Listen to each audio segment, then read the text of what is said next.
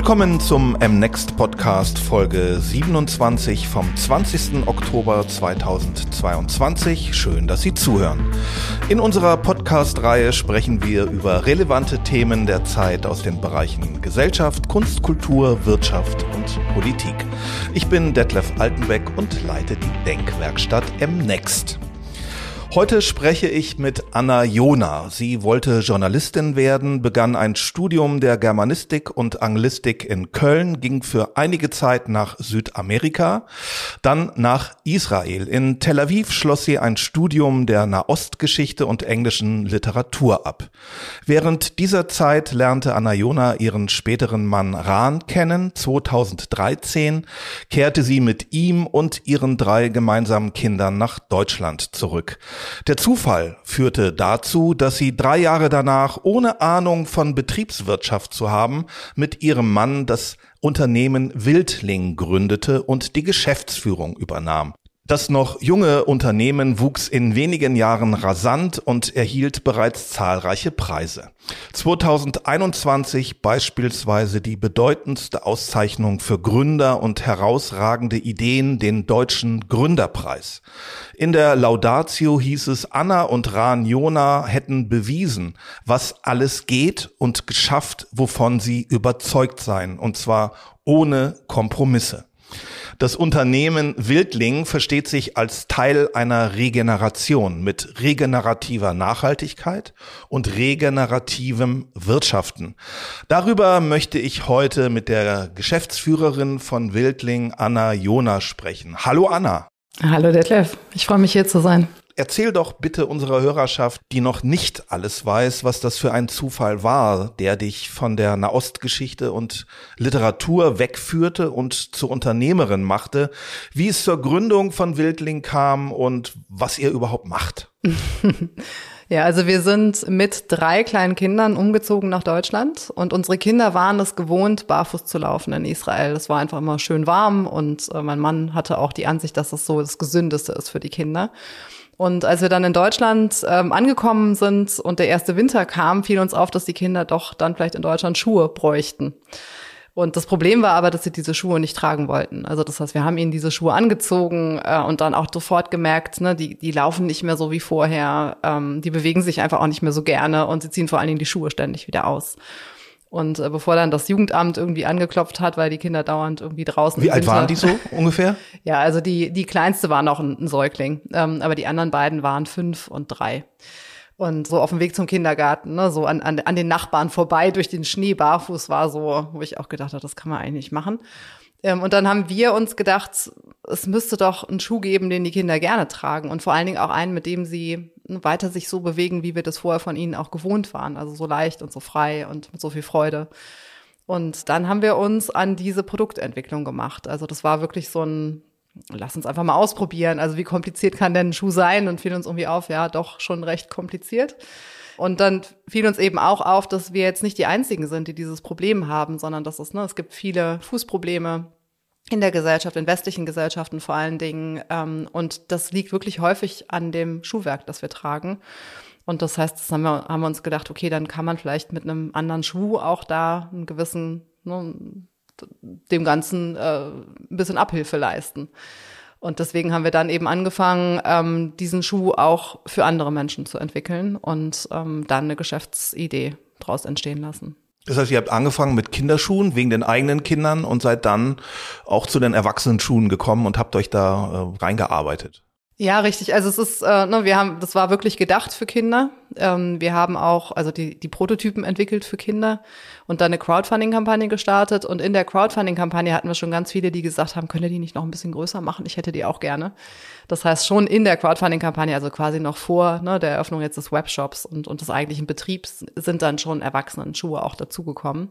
Und dann ist wirklich aus dieser eigentlich wilden Idee am Küchentisch ähm, halt so eine, ne, eine Lifestyle-Marke geworden für, für Familien, also für Erwachsene und für Kinder. Es gibt euch jetzt seit sieben Jahren, ihr seid rasant gewachsen. Wie ist das Unternehmen aufgestellt heute? Also wir ähm, haben 2015 im Prinzip gegründet, äh, hatten die Crowdfunding-Kampagne, sind seit 2016 online ähm, und haben heute circa 260 Mitarbeitende im Team. Also das heißt, wir sind tatsächlich ähm, sehr schnell gewachsen, also eine, eine lange Zeit wirklich sehr, sehr, eigentlich viel zu schnell, weil wir eben, ne, du musst halt alles dann parallel dazu aufbauen. Wir hatten jetzt nicht die große Erfahrung, wie man das macht. Wir hatten auch nicht den Plan, also ein, ein großes Unternehmen zu führen und mussten uns damit auch erstmal auseinandersetzen. So ist das überhaupt etwas, was wir, was wir wollen, was wir können. Genau. Und wir sind heute auf dem Stand, dass wir also circa eine, eine halbe Million äh, Schuhe produzieren im Jahr und ja, damit auch schon mehr erreicht haben im Prinzip, als wir uns das je, äh, je vorstellen hätten können.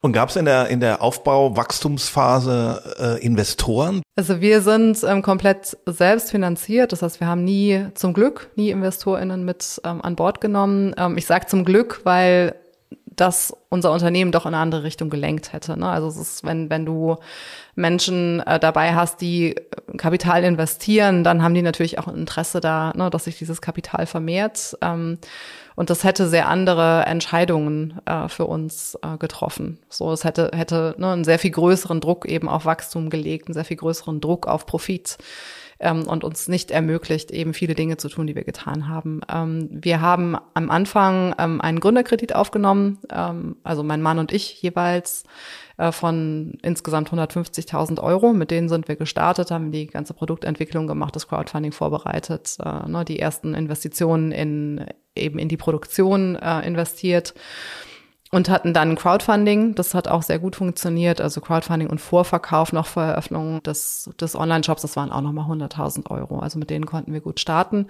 und hatten dann das Glück, ähm, dass wir vor allen Dingen gewachsen sind, weil Menschen uns weiterempfohlen haben.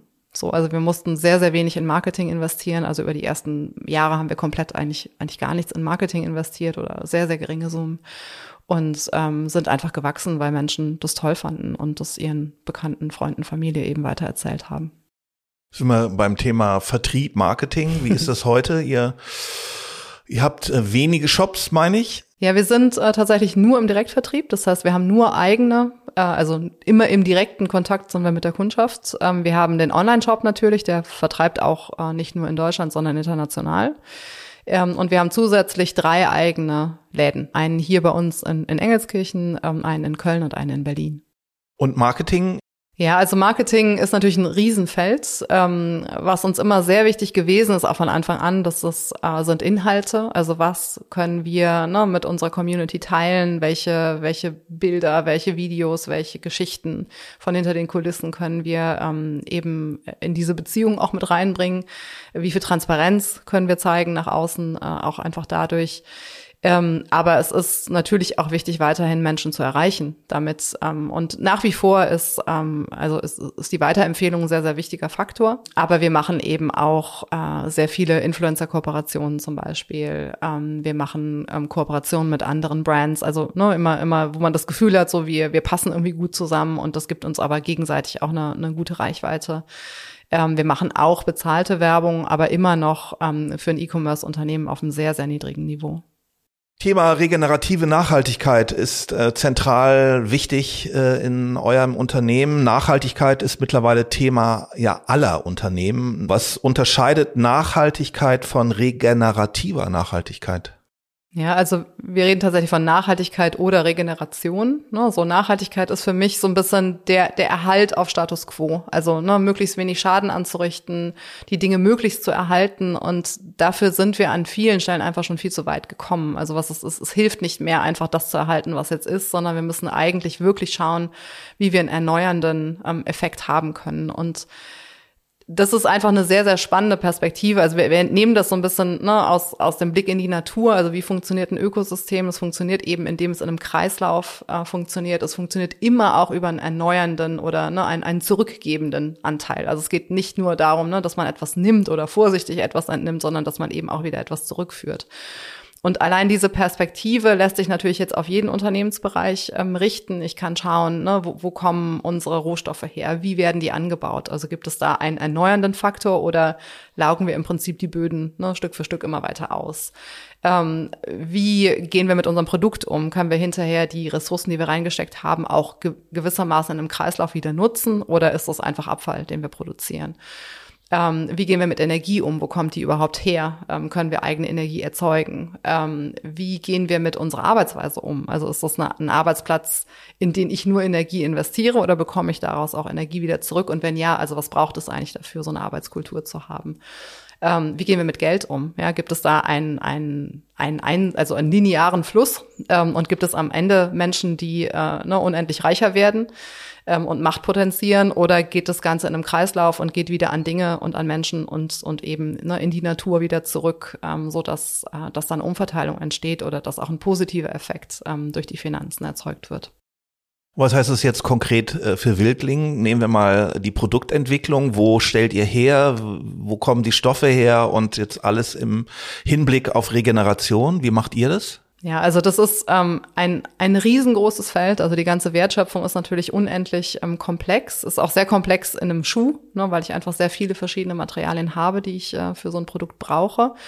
Ähm, wir sind da auf einem Weg. So, also man kann überhaupt nicht sagen, dass wir, ne, so, dass wir das geschafft haben und dass das regenerativ funktioniert, sondern es sind ähm, sehr viele Ansatzpunkte. Also wenn ich mir die Liefer- oder, oder die Wertschöpfungskette anschaue, dann fängt es natürlich an im Anbau. Da schauen wir sehr genau hin, eben wo unsere Materialien herkommen. Also jetzt erstmal fokussieren wir uns auf die Naturstoffe, die wir einsetzen und eben ne, schon da, also wie werden die überhaupt angebaut? Können wir die in regenerativen Landwirtschaftssystemen anbauen? Und da arbeiten wir dann. Gibt's Leder beispielsweise? Ja, also Leder nutzen wir nicht. Ähm, wir nutzen äh, Stoffe wie Leinen, Hanf, Baumwolle. Ähm, wir haben einen, einen Stoff, der im Prinzip eine Art Papierstoff ist. Äh, das ist aber auch eine Naturpflanze, natürlich eine Faserpflanze, ähm, die dahinter steht. Ähm, das heißt, wir haben ja Wolle auch als, als Material. Ähm, das ist im, zum großen Teil kommen die Materialien aus Europa. Und da haben wir eben unterschiedliche, also Projekte auch auf unterschiedlichem Standard, ähm, teilweise eben gerade was die Wolle betrifft, schon, würde ich sagen, regeneratives Sourcing beinhalten. Also das sind dann zum Beispiel Wolle aus ähm, Landschaftsprojekten, äh, also ne, Landschaftsbeweidungsprojekten. Das heißt, es sind Schafe, die Biosphären beweiden und ne, deren Wolle eben jedes Jahr anfällt, deren Wolle bislang ähm, oft weggeworfen wurde ähm, und die jetzt eben gesammelt wird und wieder genutzt werden kann in einem sehr, sehr haltbaren und sehr, sehr wertvollen Material eben für uns. Ähm, das heißt also, ne, wir schauen uns die komplette Lieferkette an und haben eigentlich eine Analyse, um zu sagen, okay, an, an welcher Stelle können wir jetzt eigentlich erstmal einen positiven ähm, Effekt haben. Also es geht auch ne, in den Bereich ähm, Produktion, also wir produzieren in Portugal ähm, und man könnte jetzt sagen, okay, ist doch wunderbar, wir sind in Portugal, das ist Europa, es gibt europäisches Recht, ähm, die Arbeitsbedingungen werden schon okay sein. So. Ähm, und das reicht eben nicht. Also es ist, äh, es gibt überall gute und schlechte Fabriken. Ähm, es ist uns sehr, sehr wichtig, da eben persönliche Beziehungen aufzubauen, ähm, mit den Menschen auch dauerhaft und langfristig zusammenzuarbeiten, Vertrauen zu schaffen, auf Augenhöhe zu kommen, so dass man dann eben wirklich über Arbeitsbedingungen überhaupt reden kann und äh, ne, die gemeinsam auch verbessern kann. Woher sollen wir wissen, was denen gerade wichtig ist, auch vor Ort? Also da wirklich in Dialog zu kommen, Transparenz zu schaffen und gemeinsam eben ne, sowohl an Umweltstandards wie auch an, an Arbeitsstandards eben gemeinsam zu arbeiten. Ähm, genau, und dann geht's eben weiter, also es geht, ne, fängt beim Design an, also was muss auch nicht dran sein an, an so einem Produkt, was ist überflüssig, was können wir direkt weglassen, ähm, welche Materialien können wir wieder nutzen. Also was wir jetzt zum Beispiel machen können, ist die Sohle komplett zu recyceln, also wirklich auch einem eigenen Sohlenkreislauf wieder zuzuführen. Wir machen die Schuhe reparaturfähig. Das heißt, wir können jedes Teil am Schuh reparieren, so dass wir auch die Langlebigkeit äh, nochmal verlängern können, was ja auch ein großer, großer Impact ist. Und da ist natürlich dann auch die Beziehung zur Kundschaft ganz wichtig. Ne? Also wie bekomme ich hinter die Produkte überhaupt wieder? Oder weiß die Kundschaft, dass wir das reparieren können? Und ne, schicken sie uns die Sachen dafür zu. Das heißt, da geht es wirklich darum, ähm, und jetzt eben auch für weitere Materialien eben Kreislauffähigkeit sicherzustellen. Das heißt, man ist im Prinzip in der Wertschöpfung ne, vom Anfang bis zum Ende ähm, an allen Stellen muss man sich da ähm, engagieren, damit es irgendwann hoffentlich eben in, in ein echtes Kreislaufprodukt und in einen positiven Impact entlang jeder Stufe äh, mündet.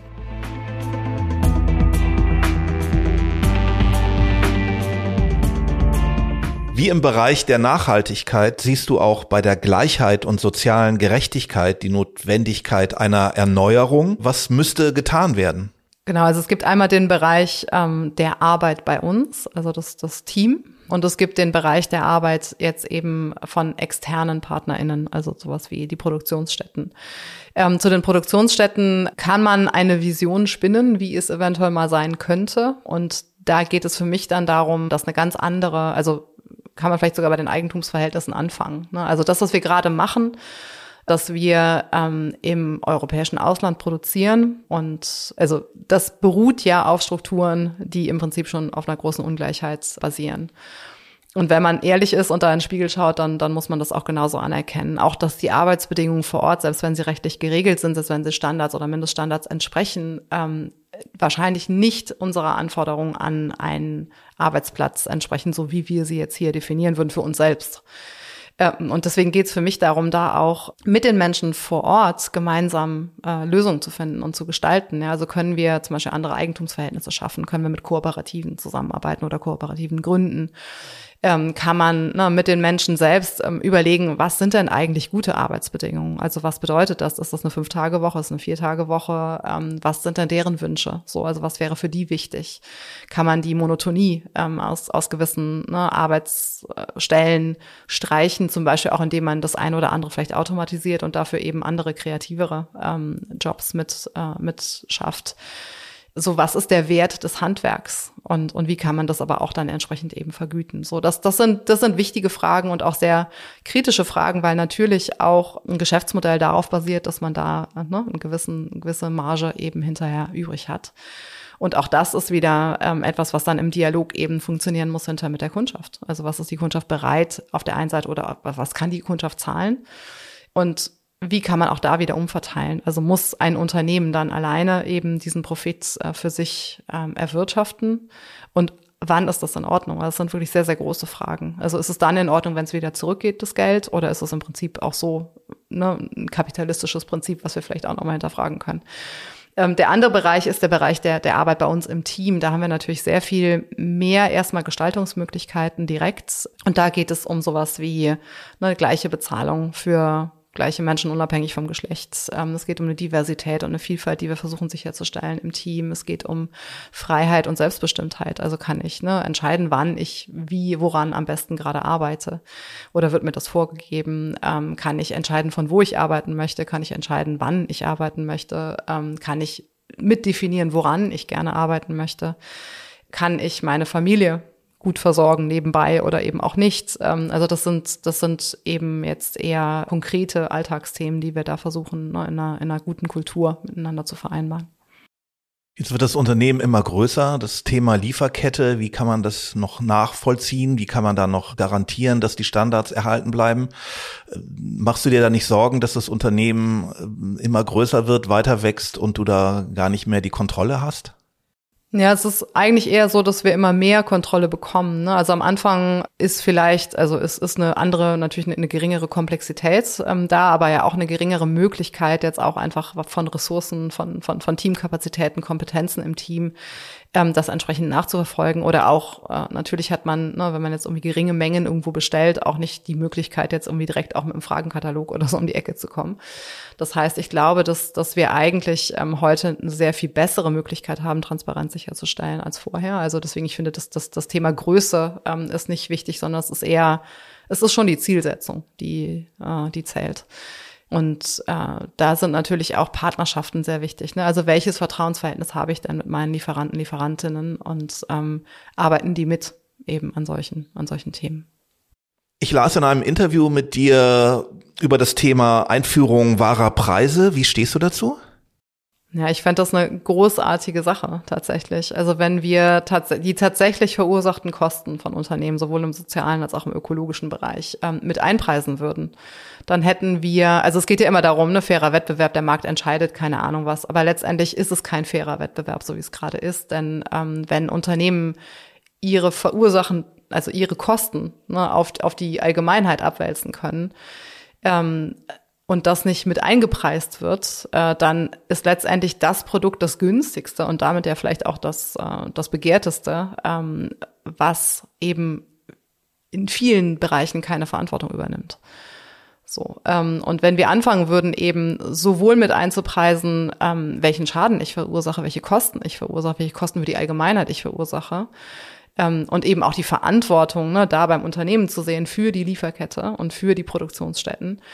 Ähm, und genauso eventuell auch auf der anderen Seite mal einpreise, was entsteht eigentlich Gutes hier? Also was, ne, welchen Beitrag zum, zum Allgemeinwohl ähm, kann man ne, über eine Produktion, über, über eine wirtschaftliche Aktivität eben auch ähm, abschätzen. Ähm, dann, hätte, dann hätte man einen fairen Wettbewerb. So, aber auch nur dann. In unserem Wirtschaftssystem ist Gewinnmaximierung das oberste Ziel. Es gilt das Imperativ des ständigen Wachstums, ohne dass ein Unternehmen beziehungsweise das ganze System nicht funktioniert, sagen die Experten. Welche Bedeutung hat Wachstum bei Wildling? Ja, also ich finde Wachstum als Selbstzweck immer, immer sehr schwierig. Also für uns ist immer die erste Frage, die wir uns stellen, ist wofür? Also wenn wir sagen, ja, wir wollen wachsen, dann, dann müssen wir dafür einen bestimmten Grund haben. Und es gibt auch genug gute Gründe, dass man sagen kann, okay, hier wäre es jetzt äh, positiv zu wachsen, weil wir eben ähm, dann unser, ne, unsere Partner, äh, mehr an unsere Partner auch weitergeben können oder weil wir, äh, es gibt manchmal auch wirtschaftliche Zwänge zu wachsen natürlich, ne? sagen wir eine bestimmte Teamgröße und dann hat man bestimmte Kosten, die dadurch entstehen und dann hat man natürlich auch einen gewissen Zugzwang.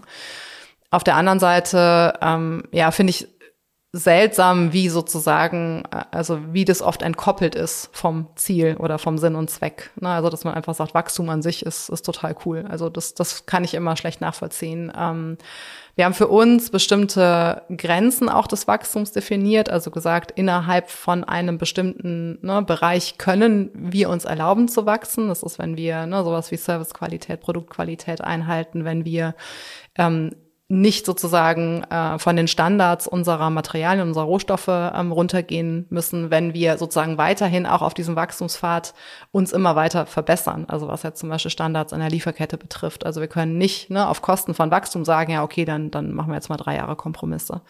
So, also das sind, das sind einfach ähm, Grenzen, die wir uns da auferlegt haben. Ähm, ne, also eben verantwortungsvoller voller Nutzung von, von Rohstoffen und auch Teamkapazitäten zum Beispiel. Also ich kann ja auch sagen, okay, ne, es gibt sehr viele Unternehmen, in denen äh, sozusagen Wachstumsziele jetzt vor Unternehmenskultur gehen oder wo das Teil der Unternehmenskultur ist ähm, und wo sehr bewusst irgendwie darauf gesetzt wird, dass man, ne, dass man Menschen auch einfach verbrennt dann innerhalb von, von ein paar Jahren und wo das quasi eingepreist ist. Und das ist für uns auch eine Grenze, wo wir sagen würden, okay, wir möchten nicht über, ne, über die Belastbarkeit unseres Teams hinauswachsen. Wo wollt ihr hinwachsen? Was ist das Wachstumsziel von Wildling? Gibt es nicht. wir wollen Wege finden, regenerativ zu wirtschaften. Das, das ist unser Ziel. So Wachstum kann Mittel zum Zweck sein auf dem Weg, also weil es manchmal tatsächlich einfacher ist, natürlich Dinge umzusetzen oder einen Impact zu haben oder überhaupt auch das Geld zu haben, ne, bestimmte Lösungen ähm, zu schaffen. Ähm, das heißt, solange Wachstum uns dabei unterstützt, ist das in Ordnung, aber das ist unser Ziel. Und wenn also idealerweise für mich wäre es wirklich ein, ein, großes Ziel, auch zu sagen, wir finden eine Balance. Also wir finden die ideale, also nichts in der Natur wächst unendlich, es sei denn, es ist irgendwie krankhaft. So, also was ist denn die ideale Größe für Wildling?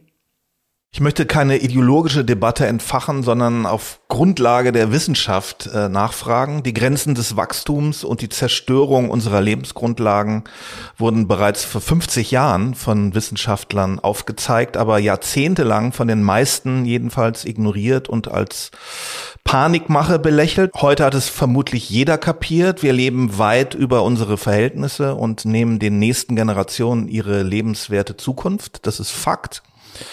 Würde jeder Mensch der Welt so viele Ressourcen verbrauchen wie die Menschen in Deutschland beispielsweise, wären laut UNICEF drei Erden nötig. Die haben wir nun aber nicht. Grünes Wachstum ist eine Illusion, höchstens grünes Schrumpfen. Heißt, Verzicht wäre ein realistischer, gangbarer Weg. Den will aber kaum jemand gehen. Eine zirkuläre Wirtschaft, wir sprachen schon drüber, wäre möglich. Eine Kreislaufwirtschaft eben, in der nur noch so viel produziert wird, wie sich recyceln lässt äh, in Verbindung mit einer Sharing-Ökonomie. Wie schätzt du das ein? Ist allen bewusst, welche Kraftanstrengungen und Veränderungen auf uns zukommen und wird das innerhalb der Rahmenbedingungen unseres jetzigen Wirtschaftssystems funktionieren? Wie siehst du das? Mhm. Ähm, eine sehr, sehr große Frage und eine sehr komplexe. Also ich, ich bin mir sicher, dass wir eine Riesenkraftanstrengung brauchen und dass wir sehr viel ändern müssen.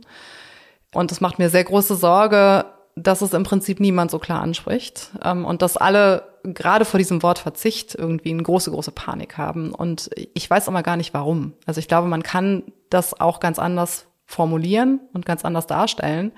Und es gibt wahnsinnig viel, was ich glaube, was wir einfach gar nicht brauchen. So, und dass es uns sogar besser gehen würde, wenn wir verzichten würden auf einiges. Weil ich glaube, wir können dann das, was wir haben, auch ganz anders nutzen. Also es, es wäre schön eigentlich aus meiner Sicht eine, eine Zukunftsperspektive zu formulieren, und zwar eine nahe Zukunftsperspektive, jetzt nicht irgendwann mal, in der wir uns auf ein wirklich anderes Leben einstellen. Also auf ein, ein Leben mit sehr viel weniger. So. Und ich, ich, mich schreckt das nicht. Mich schreckt nur, dass wir darüber nicht sprechen. Und mich schreckt auch, dass wir das nicht schaffen, das in einen positiven Rahmen zu stellen, denn es kann sehr positiv sein. Also noch haben wir Gestaltungsmöglichkeiten, wir müssen nur jetzt anfangen, denn ansonsten würde es ein Leben voller Verzicht, aber ne, nicht so, wie wir das noch irgendwie mitgestalten können.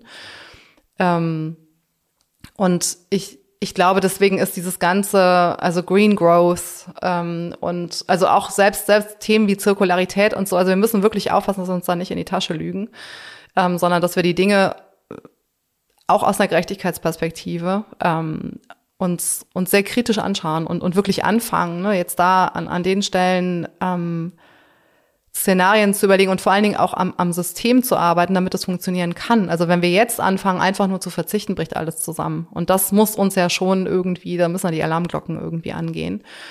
Ähm, und ich, ich bin mir sicher, dass wir da jetzt gute Ideen brauchen und, und dass sich viele wirklich smarte Menschen darum kümmern müssen, wie wir das System ändern können, denn daran liegt es ja. Und das Problem ist natürlich auch, wir können das System nicht nur national ändern, sondern es ist im Prinzip eine globale Frage. Und das ist dann sozusagen die gleiche Herausforderung nochmal äh, potenziert.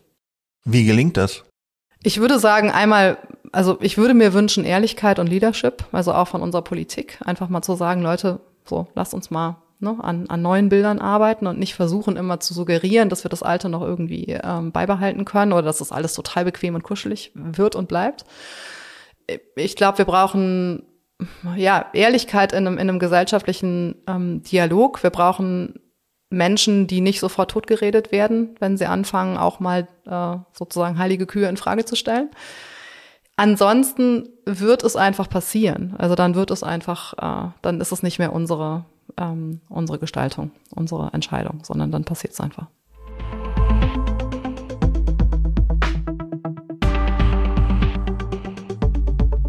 Neben der regenerativen Nachhaltigkeit ist regeneratives Wirtschaften ein weiteres Kernthema bei Wildling. Es geht dabei um Unternehmenskultur und New Work. Ihr arbeitet bei Wildling alle komplett remote von Anfang an, also schon lange vor Corona. Das Unternehmen hat keine Büros, gibt keine Firmenzentrale. Ich sitze hier quasi bei dir zu Hause in Engelskirchen. Wie funktioniert ein Remote-Unternehmen? Ähm, genau, also und wir sind ein, Remote-Team und auch dazu ist es im Prinzip so ein bisschen durch Zufall gekommen, weil ne, ich einfach gemerkt habe, okay, wenn wir uns so einer intensiven Gründungsphase widmen möchten, wenn wir wirklich ne, intensiv auch an etwas arbeiten möchten, gleichzeitig drei kleine Kinder haben, dann funktioniert das hervorragend, wenn man irgendwie von zu Hause arbeiten kann, weil die Dinge einfach flexibler äh, sich managen lassen. Und ähm, dann ne, kamen eben neue Leute hinzu. Wir brauchten Hilfe, wir brauchten Unterstützung. Wir haben, wir, haben, wir haben Leute mit ins Team geholt. Und dann stellte sich natürlich die Frage, okay, von wo arbeiten die denn jetzt? Ähm, und ich habe nur gedacht, okay, wenn wir jetzt ein Büro, also dann jetzt auch nicht hier auf dem Land, weil das wahrscheinlich keinen Sinn macht, dann müsste man jetzt auch schon nach Köln gehen, damit man eben auch Arbeitskräfte findet hinterher. Dann muss ich ja auch nach Köln fahren. so. Und deswegen haben wir dann gesagt, nee, das wäre irgendwie keine gute Idee. Und vielleicht reicht auch einfach nur ein Computer, ein Telefon und man arbeitet von zu Hause. Ja, aus diesem anfänglichen, okay, machen wir halt mal so, sind dann schon, also ist natürlich eine Kultur entstanden darum herum. Also irgendwann wurde dann klar, okay, das braucht halt gewisse, es braucht gewisse Strukturen, es braucht gewisse Absprachen, es braucht ein, ein gutes Alignment. Ähm, wir brauchen ne, Werkzeuge, um eben gut zusammenarbeiten zu können, wenn jetzt die Leute überall verteilt sitzen und sich teilweise eben auch nicht persönlich kennen. Ähm, und wir haben dann eben Strukturen eingeführt, ähm, wie zum Beispiel ein Zielmanagementsystem, ähm, nach das ganze Unternehmen auch bis heute noch sich ausrichtet, also so, dass wir einfach Klarheit haben, was unsere Ziele sind für die jeweils nächste Periode von ein paar Monaten und wie wir uns da aufteilen und ne, an welchen Dingen wir zusammenarbeiten und welche Projekte wir anschieben. das funktioniert sehr, sehr gut.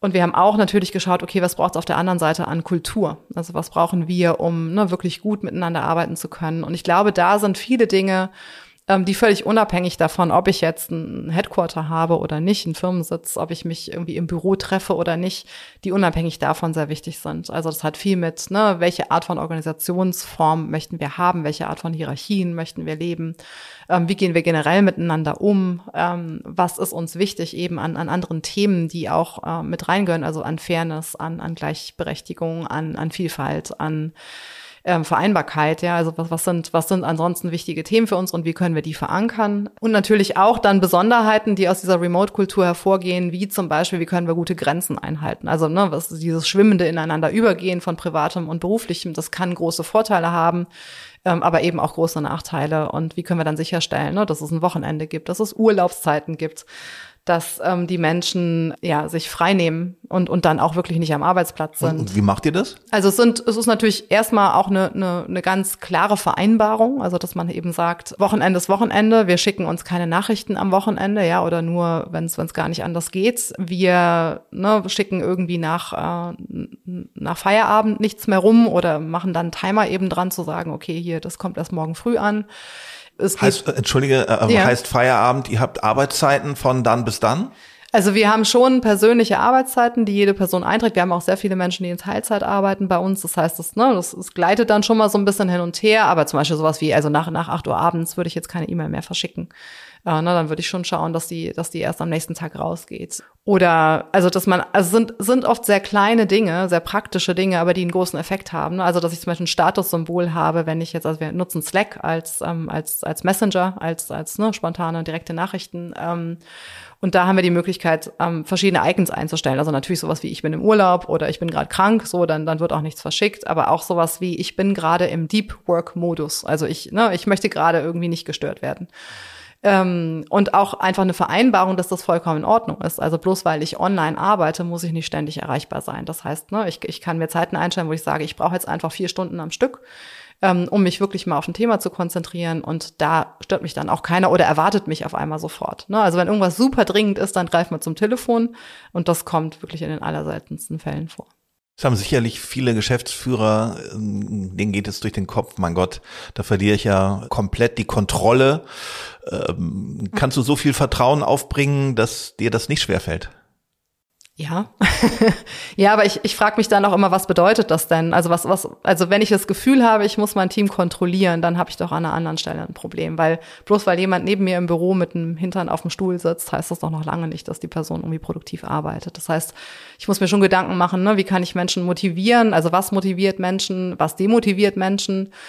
Ähm, wie können wir ne, ne, ne eine Arbeitsatmosphäre schaffen, in der man wirklich gerne arbeitet. Denn ich glaube, die meisten Menschen arbeiten super gerne. Also sind auch gerne, ne, erleben Selbstwirksamkeit und, und gestalten gerne. Und ähm, das ist überhaupt kein, keine kleine Aufgabe. So, und ich will auch nicht behaupten, dass wir das immer an allen Stellen äh, perfekt machen. Ähm, es gibt auch ne, Nachteile in einer Remote-Kultur, ähm, eben, also dass das persönliche Miteinander dann doch eben zwischendurch fehlt. Also wir haben das früher sehr, sehr regelmäßig dann eben eingeführt, dass wir uns auch getroffen haben. Also deswegen gibt's auch diesen Ort, an dem wir hier sitzen. Das ist nicht bei mir zu Hause, aber es ist, äh, das ist eben sowas wie ein Tagungshaus hier. Und auch die Büroadresse. Ne? Also hier kommt auch die Post an, hier ist auch mal jemand im Sekretariat. Aber ne, dass man, dass man auch Orte hat, an denen man sich begegnen kann persönlich, das ist ein ganz, ganz wichtiger Bestandteil. Wie siehst du deine Rolle als Chefin? Bist du sehr hierarchisch aufgestellt in deinem Unternehmen? Vermutlich nicht. Ja, also wir arbeiten daran, ähm, eine Kompetenzhierarchie aufzubauen. Also wirklich zu sagen, wann ist welcher Mensch eigentlich ähm, befähigt, welche Entscheidungen zu treffen. Und das hat nichts damit zu tun, sozusagen, an welcher Hierarchiestufe der Mensch steht. So, das ist das Ideal. Also das Ideal ist, dass wir in Gremien entscheiden, dass wir nach bestimmten Methoden entscheiden, dass wir vor allen Dingen eben kompetenzbasiert entscheiden. Da sind wir aber noch nicht. Also das ist eine, eine große Arbeit, eine große Anstrengung, ähm, da hinzukommen, weil die meisten Menschen, ähm, also so gut wie alle, die ich kenne, ähm, eigentlich nur in hierarchischen Strukturen groß geworden sind. Also eine Familie hat eine hierarchische Struktur, Schule ist äh, absolut hierarchisch. Viele andere Arbeitgeber, Studium und so weiter, das sind hierarchische Strukturen und die kennen wir sehr gut und daran funktionieren wir sehr gut. Wenn wir die jetzt abbauen, ähm, entsteht auf der anderen Seite eben ein großer Mehraufwand an zum Beispiel Kommunikation, an Selbstreflexion, an Eigenverantwortung. Und das ist anstrengend und langwierig und deswegen kann ich heute nicht sagen, dass wir keine Hierarchien haben. Wir haben Hierarchien und es wird sogar oft auch danach geschrien, ne? so können wir bitte mal mehr von oben einfach entscheiden. Ähm, und das, also, aber es ist ein Weg, auf den man sich begibt. Jetzt gibt's in einem Remote-Unternehmen vielleicht die Gefahr, dass es nicht zu so einem Wir-Gefühl, zu so einer Identität kommt, weil sich die Menschen alle gar nicht begegnen. Da kommen neue Leute ins Unternehmen. Wie erarbeiten die sowas? Wie, wie bekommen die so ein Wir-Gefühl fürs Unternehmen? Hm. Also bei uns liegt es natürlich sehr viel am Sinn und Zweck des Unternehmens. Also wofür wir eigentlich täglich zur Arbeit kommen, so ungefähr, oder aufstehen zumindest und runtergehen ins Büro oder so. Also was möchte Wildling eigentlich erreichen? Wofür ist Wildling da? Was ist unsere Vision? Was sind unsere Werte? So, das ist ein, sehr großer Faktor auch darin, eine, eine Zusammengehörigkeit zu schaffen.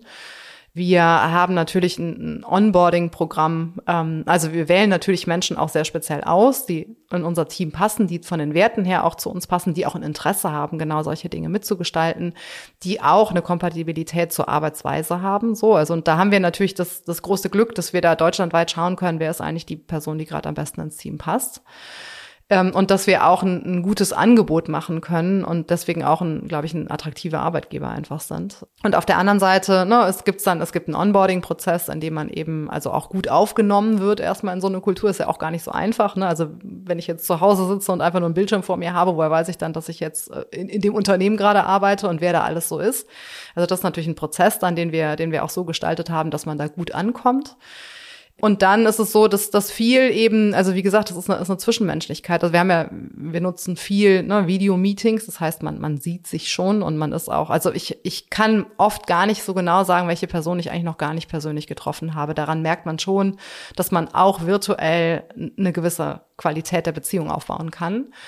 Ähm, und dann sind aber so Sachen wie, also einmal muss man, wenn man virtuell zusammenarbeitet, ist die Arbeit sehr viel oder, oder sind die, sind die Begegnungen ähm, sehr viel gezielter. Ne? Also ich habe sonst in einem, in einem Bürogebäude treffe ich die Person im, am Aufzug oder in der Kaffeeküche oder irgendwas und dadurch Zufall. Genau, dadurch ergibt sich etwas und das sind Situationen, die man im virtuellen stellen muss. Also man muss die quasi künstlich kreieren. Ähm, sowas wie zum Beispiel, wir machen mal eine halbe Stunde jede Woche einfach nur ein Austauschen lockeren. Also sozusagen so ein, so ein, so ein Cocktail alkoholfrei irgendwie Keine am Agenda. Morgen.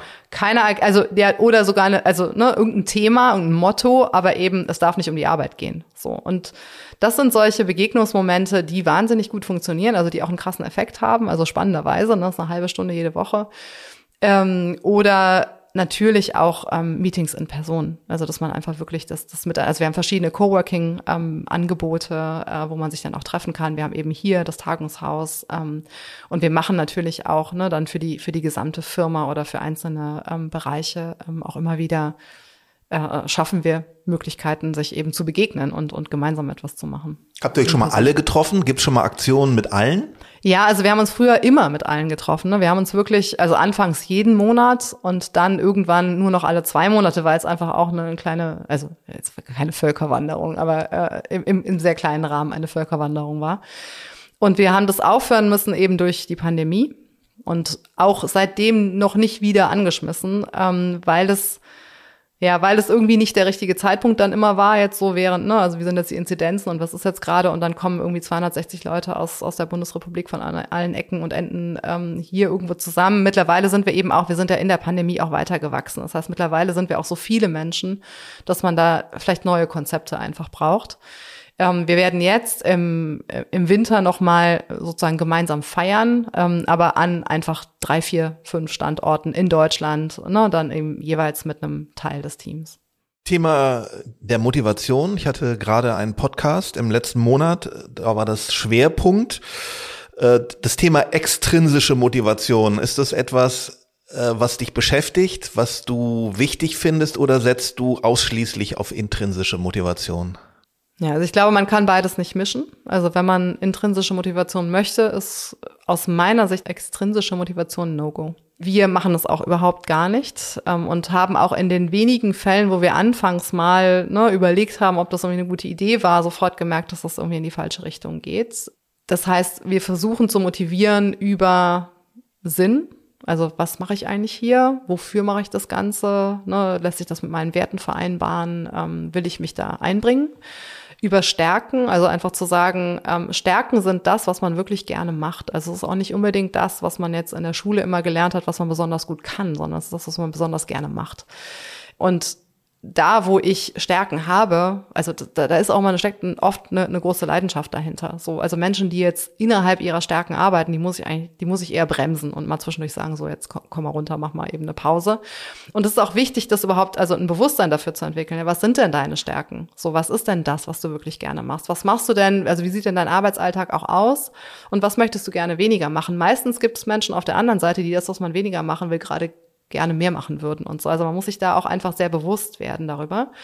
Ähm, und dann kommt noch das Thema Selbstbestimmtheit dazu. Also das ist vor allen Dingen für mich, glaube ich, ein wahnsinnig wichtiger Faktor, diese Freiheit zu haben. Also ich kann sehr gerne auch sehr viel arbeiten, aber immer nur dann, wenn ich das Gefühl habe, so ich, ich will das auch. So und keiner sagt mir, ich muss. Und das wollten wir auch mit in, in die Unternehmenskultur mit, mit einbringen, ne? zu sagen, okay, ähm, wenn ich gerade das Gefühl habe, ey, heute kommt nichts bei rum, dann gehe ich raus, dann mache ich einen Spaziergang. So, dann, da muss ich mir auch keine Erlaubnis für holen. So, ne, also ich, oder wenn ich das Gefühl habe, so, ich brauche jetzt mal, ich brauche jetzt eigentlich mal zwei Tage, wo ich mich nur, weiß ich nicht, wo ich nur lese und wo ich mich nur mit, mit Inspiration beschäftige, dann muss das möglich sein. So, also dass man einfach sagt, Menschen, also wir arbeiten mit Erwachsenen so und die ne, bringen eine Selbstverantwortung mit, eine Eigenverantwortung und ähm, da vertraue ich denen ganz grundsätzlich, ähm, dass sie sich einbringen wollen, mitgestalten wollen und dass das auch funktioniert. So natürlich braucht es irgendwo auf der anderen Seite auch, sagen wir, einen gewissen Rahmen, eine Struktur, die einem ermöglicht, dann auch zu gucken, sind wir denn gemeinsam auf einem guten Weg? Also natürlich verliert man auch mal Menschen unterwegs, ja, oder es gibt Menschen, die durch eine sehr schwierige Phase gehen und einfach nicht so da sind, wie man das. Und ich, ich finde, das ist gerade auch in dieser Situation aktuell ein ganz besonderes Problem, tatsächlich eine Herausforderung. Ja, die Menschen sind müde. So, wir, wir haben zwei Jahre Pandemie hinter uns, ähm, teilweise mit großen Mehrfachbelastungen. Also wir haben ja auch sehr viele Menschen mit Familie ähm, bei uns. Ähm, wir haben große Sorgen alle, also das, was gesellschaftlich passiert, das, was ne, in der Ukraine passiert, die, die, die Drohszenarien, die wieder ähm, irgendwie am Horizont stehen, so, das muss man auch mit berücksichtigen. So, und da muss man, glaube ich, einen guten Weg finden, auf der einen Seite natürlich zu sagen, hey, wir sind auch auf der Arbeit sozusagen in Anführungsstrichen. Also ne, wir, wir, wir kommen hier auch zusammen, um bestimmte Dinge gemeinsam zu bewegen und wir müssen dafür irgendwie Raum schaffen. Ähm, und gleichzeitig sind wir aber auch alle Menschen so und wir bringen alle ne, etwas mit und wir brauchen auch einen Raum dafür irgendwie, ähm, ja, dass wir das nicht verstecken, ablegen, runterdrücken, runterschlucken müssen, wenn wir irgendwie durch die Bürotür kommen. Und das ist gerade, glaube ich, auch mit die größte Herausforderung, vor der Wildling steht, ne, diese Balance gut hinzubekommen. Habt ihr eine hohe Fluktuation im Unternehmen?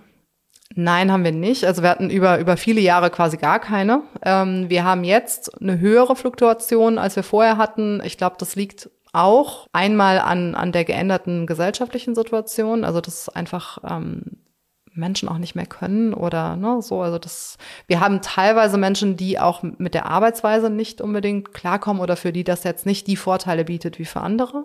Aber jetzt so grundsätzlich, also im Branchenvergleich haben wir eine sehr geringe Fluktuation. So, und das ist aber, also ich glaube, eine Fluktuation ist auch gesund. Also das ist gar nichts, also ich, ich, ich glaube, die Jahre, in denen wir so gut wie gar keine Fluktuation hatten, das war auch nicht gut. Ähm, es ist schon wichtig, dass man sich immer wieder fragt, bin ich am richtigen Ort? Möchte ich hier sein? Und dass sich natürlich auch ne, das Unternehmen fragt, arbeiten wir gut zusammen? So ist das, ne, ist das das, was wir uns versprochen haben von dieser Beziehung. Wir hatten es schon, das Thema. Dennoch frage ich nochmal nach. Wir sind ja alle eher selbstausbeutend unterwegs. Du sprachst auch davon, äh, wir sind eher selbstausbeutend als faul. Kannst du deine Mitarbeitenden vor sich selbst schützen? Ja, also ich glaube, das Thema Selbstausbeutung betrifft auch wieder ne, jegliche Form der, der Arbeitskultur, also ob das jetzt remote ist oder, oder vor Ort. Wir versuchen eben ne, entsprechende Grenzen äh, zu setzen, was ja zum Beispiel so Themen wie Zeit betrifft. Also wir, wir haben auch, wir haben keine verpflichtende Zeiterfassung, aber wir bieten es den Leuten schon an und legen es auch einigen ans Herz, ähm, sozusagen ihre Zeit zu erfassen, damit sie selber eine Kontrolle darüber haben, wie viel sie gerade arbeiten.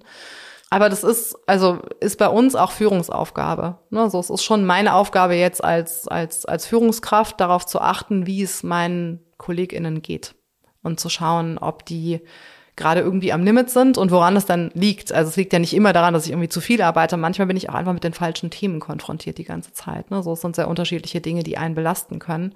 Und ich glaube eben, dieses außerhalb der Stärken zu arbeiten, das ist so das größte Burnout-Thema, was man haben kann.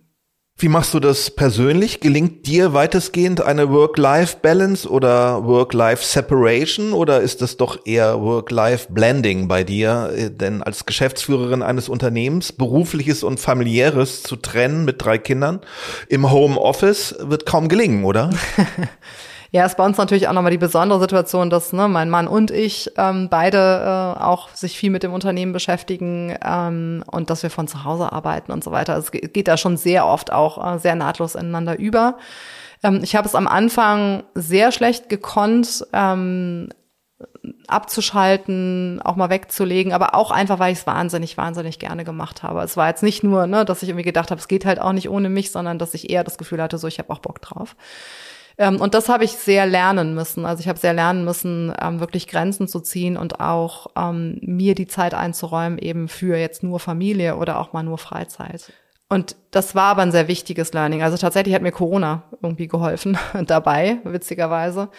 Ähm, weil einfach viele Dinge, also gerade so das alles nach extern, ne, die vielen Reisen, das viele irgendwie unterwegs sein und hier sein, da sein, da Menschen treffen, da mit Partnern irgendwas machen, das ist er dadurch irgendwie zum Halten gekommen und ähm, das hat mir tatsächlich ermöglicht, nochmal neu eine Struktur irgendwie in diesen Arbeitsalltag zu bringen und auch zu lernen, was man gar nicht unbedingt machen muss oder ne, wo man, wo man einfach besser Nein sagt. Ähm, und ich glaube, das ist letztendlich, also das tut ja allen gut. Also nicht nur mir, sondern auch dem Unternehmen. Ist auch, auch super, wenn ich mal nicht da bin. Also ich glaube, freuen sich auch einige.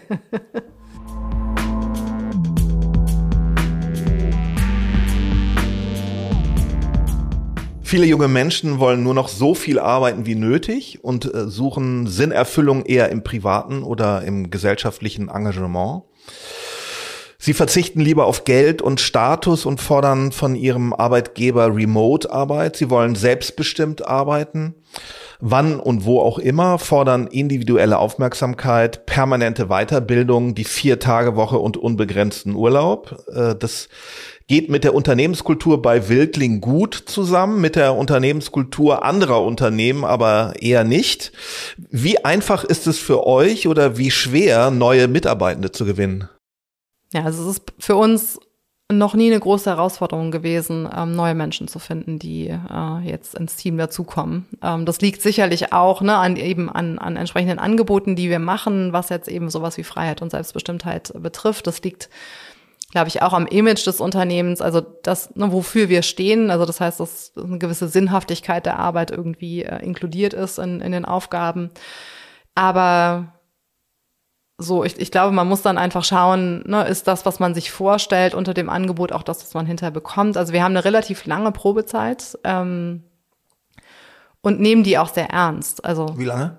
Sechs Monate. Also jetzt ne, im, im Rahmen des Rechtlichen ja. reizen wir da alles aus. Ähm, und das hat auch einfach den Grund, dass man in dieser Zeit wirklich schauen muss, ob man zusammenpasst. Ähm, also von beiden Seiten aus. Ne? Und ob die Arbeitsweise äh, zur Person passt. Ob und also sechs Monate gibt einem eben auch die Chance, ne, wirklich gute Gespräche zu führen und zu gucken, haben wir hier die gleichen Erwartungen, ähm, ne, sind wir klar genug gewesen in unseren Erwartungen und dann der Person auch die Chance zu geben, äh, ne, sich da vielleicht nochmal anzupassen. Ähm, und deswegen ja, sind diese sechs Monate auch eine, eine wichtige und ernst genommene Zeit bei uns. Wie macht ihr das mit dem Recruiting? Welche Kanäle nutzt ihr da hauptsächlich? Genau, also wir schreiben jede Stelle erstmal intern aus. Also es ist immer erstmal die Möglichkeit, ähm, dass sich jemand aus dem Team auf eine Stelle bewirbt. Das ist auch sehr wichtig, finde ich, damit man eben eine Weiterentwicklung eben entsprechend der Stärken auch möglich macht. Und es ist tatsächlich sehr häufig so, dass jemand dann eher aus dem Team, ähm, also das ist dann manchmal auch so ein bisschen so ein, so ein Bäumchen wechseldicht, ne, oder so. Aber genau, also das ist immer der erste Schritt. Ähm, und der zweite Schritt ist dann eben eine externe Ausschreibung. Das geht über unsere Kanäle, aber auch über, über Plattformen, die jetzt oft dann auch schon eher ne, in so einem Bereich, wo, wo jetzt eben Menschen suchen, die jetzt zum Beispiel vom Wertegerüst her schon, schon, also jetzt zum Beispiel in einem nachhaltigen Unternehmen arbeiten wollen oder so. Genau. Was sind das für Kanäle? Wo, ähm, Good Jobs ist einer, ähm, TBD ist eine Plattform, die, die sehr spannend ist. Ähm, genau, es sind verschiedene äh, Möglichkeiten, die wir da unterschiedlich nutzen. Es kommt natürlich auch darauf an, welche Stelle man ausschreibt ne, und wo dann die entsprechenden BewerberInnen sich so ein bisschen tummeln. Das ist jetzt sicher nicht für alle relevant, aber doch für viele, jedenfalls für immer mehr Mitarbeitende, wird es eines Tages gelingen, statt die Arbeitszeit die Ergebnisse der Arbeit in den Mittelpunkt zu stellen und zu entlohnen. Sicher wünschenswert, aber auch machbar? Ja, also zu einem gewissen Grad versuchen wir das schon, ne? also einfach zu sagen, okay, Arbeitszeit ähm, ist Vertrauensarbeitszeit. Ihr könnt die natürlich äh, ne, eintragen und für euch selber einen Überblick bekommen, aber im Prinzip kontrollieren wir die nicht. So, also das, was ihr eintragt, das glauben wir euch. Und durch unser Zielsetzungssystem haben wir auch die Möglichkeit ähm, zu schauen, ne, kommen wir unseren, also den, den Zielen, die wir uns stecken, auch näher. So. Und das sind letztendlich ähm, ist ein System, was ne, bis auf die einzelne Person auch äh, runtergeht. Also jede Person hat dann irgendwie auch so ein, so ein Zielset.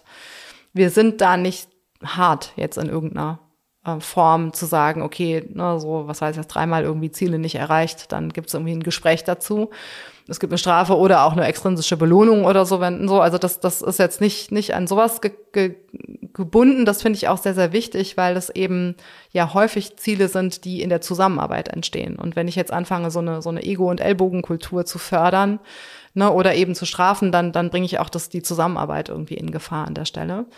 Aber die Menschen bewerten sich da im Prinzip selber, also bewerten den, ne, den Fortschritt ihrer Aufgaben ähm, im Prinzip selbst. Äh, sie können ja auch ihre Ziele bis zu einem gewissen Grad selber formulieren, so und dann einfach sagen, okay, habe ich jetzt nach meinem Wunsch erreicht oder nicht. Und das gibt einem aber schon eine gute Möglichkeit, einfach miteinander ins Gespräch zu kommen und auch eine relativ objektive Basis zu haben, ne, um jetzt einfach auch über Ergebnisse zu sprechen. Ob es jetzt sinnvoll ist, dann wieder zu sagen, ich entlohne jetzt auch entsprechend das, das würde ich wiederum in Frage stellen. Ne, so, also da würde ich, also das würde dann eben wieder eine extrinsische Motivation sein. Und es ist sehr schön, wenn Menschen sich Ziele setzen, die sie einfach auch erreichen möchten. So, weil es cool ist, das Ziel zu erreichen. Und nicht, weil man dann mehr oder weniger Geld bekommt. Gibt es Einzelgespräche mit jedem Mitarbeitenden? Ja, also im Prinzip ja. Ähm, also so ist es vorgesehen. Äh, es kann Phasen geben, in denen ne, jetzt irgendwie äh, es strukturelle Änderungen gibt und dann teilweise das irgendwie zu viele Menschen sind, um jetzt zum Beispiel ein wöchentliches Gespräch zu führen, aber dann ne, wird zumindest irgendwie ein, ein zweiwöchentliches oder monatliches Gespräch irgendwie sichergestellt. Das, und da geht es auch so um Arbeitsziele und wo geht's hin und was sind die Aufgaben? Also das sind auch, also das sind ähm, sehr wichtige, also es ist ein sehr wichtiger Teil unserer Kultur. Ne? Es geht auch darum zu wissen, wie geht's der Person überhaupt. Ne? Also was, was hat die Person so auf dem Herzen? Ähm, wie gut kommt die Person an, an ihrem Ort zurecht? Das sind ja auch Dinge, die man jetzt in der Remote-Kultur nicht unbedingt so gut mitbekommt, ne? wie wenn man sich jetzt einfach täglich sieht, dann sehe ich ja, wie die Person so morgens ankommt zumindest. Das ist übrigens auch Teil unserer Meetingkultur. Also einen kurzen Check-in zu haben, zu sagen, wie geht's dir eigentlich? Also, ne, wie bist du heute hier? So muss ich irgendwas wissen über dich, was wichtig ist, um zu wissen, wie wir gerade miteinander arbeiten sollten. Muss ich auf irgendwas Rücksicht nehmen? Gibt es so, äh, so, so, Teamleiter, die Einzelgespräche führen oder wie? Genau, also wir, wir haben vor? genau, also wir haben wir haben schon ähm, Teamleitungen, also Teamleads, ähm, die auch dann eben für für ihr Team verantwortlich sind in, in der in der Hinsicht, ne? Also für die auch die Zufriedenheit der Mitarbeitenden, ähm, aber auch natürlich ein bisschen die Ergebnisse der Arbeit. Also das, das fließt ähm, zusammen. Welche Größe haben so die Teams? Also idealerweise sind es nicht mehr als acht Personen, weil ansonsten wird es schwierig mit, ne? Wir haben irgendwie eine Stunde Zeit äh, pro Woche ähm, im Eins zu eins miteinander zu reden. Aber also Teil dieser Gespräche sind Feedbackgespräche, ähm, sind einfach ne, nur, also einfach abholen, gucken, wo stehen wir eigentlich gerade, hast du irgendwelche, gibt es irgendwelche Hürden, ja, auf deinem, auf dem Weg zu deinem Ziel? So gibt es irgendwas, was du brauchst? Ähm, hast du irgendeine Frage? Ne, müssen wir nochmal strategisch irgendwie äh, eine Weiche stellen und so. Also das ist schon einmal eine relativ enge Zusammenarbeit eben dann an diesen Zielen, die gesetzt worden sind ähm, und gleichzeitig eben auch sowas wie eine Weiterentwicklung, die da sichergestellt werden soll. Abschließende Frage, wenn du eine Prognose abgeben müsstest, wie zuversichtlich blickst du in die nahe Zukunft? Wie geht es wirtschaftlich und gesellschaftlich in Deutschland und darüber hinaus weiter? Mm. Also ich weiß nicht, ob ich die Befähigung habe, Prognosen äh, zu stellen, aber ähm, jetzt rein aus, einer, aus einem subjektiven Empfinden blicke ich schon mit Sorgen in die Zukunft und auch mit größeren Sorgen heute als noch vor ein paar Jahren. Ich glaube, wirtschaftlich wird es schwierig werden. Also wir werden jetzt mit Sicherheit ähm, in, in sehr viel anstrengendere Zeiten reinrutschen. Wir merken das auch schon, auch schon, schon länger ähm, bei Wildling. Ähm, das bringt, also ich, ich sehe auch unsere Gesellschaft als eine Gesellschaft, die einfach noch nie eine Krise erlebt hat, so richtig. Also jetzt meine Generation. Ich kenne das anders aus Israel. So, das ist eine krisenfeste Gesellschaft, die kennt eigentlich nichts anderes als Krisen und da ist ein ganz anderer Modus dessen, also wie stelle ich mich auf morgen ein? Ich lebe nämlich irgendwie heute und ich mache auch heute das, was irgendwie gemacht werden muss. Und ich schaue gar nicht so weit äh, in die Zukunft. Und wir sind hier gewöhnt, ne, auf Jahre in die Zukunft zu planen und irgendwie da eine Sicherheit auch draus zu ziehen. Und ich glaube, wir müssen uns da sehr, sehr umstellen als Gesellschaft. Und das macht mir große Sorgen. So das, was damit passiert eine Demokratie ist natürlich auch anfällig ähm, für, ne, für, für äußere Einflüsse, ähm, für Krisen. Ich glaube, dass wir gerade sehr viel Leadership brauchen von den Menschen, die unser Land führen. So, und ich würde mir wünschen, dass da noch ein bisschen mehr ohne Angst sozusagen Perspektiven aufgemacht werden, die ehrlich sind, damit man sich darauf einstellen kann. Weil ich glaube, wenn wir uns darauf einstellen, dann werden wir auch gute Lösungen finden. Aber wir können jetzt nicht sozusagen versuchen, das so ein bisschen unter den Teppich zu kehren, weil dann ähm, schlittern wir da rein. So. Sagt unser heutiger Gast Anna Jona. Ich wünsche euch weiterhin viel Erfolg. Vielen Dank, dass ich hier sein durfte und vielen Dank für das Gespräch, Anna. Ja, vielen herzlichen Dank. Hat viel Spaß gemacht. Ich hoffe, wir konnten Sie zum Mitdenken anregen und Ihre Erkenntnisse vermehren. Wenn Ihnen die Folge gefallen hat, dann abonnieren Sie unseren monatlichen Podcast und empfehlen Sie ihn weiter. Wir freuen uns auf Kritik, Anregungen, Kommentare und Likes auf allen Plattformen und auf unserer Homepage mnext.marbit.com. Danke fürs Zuhören. Bis zum nächsten Mal.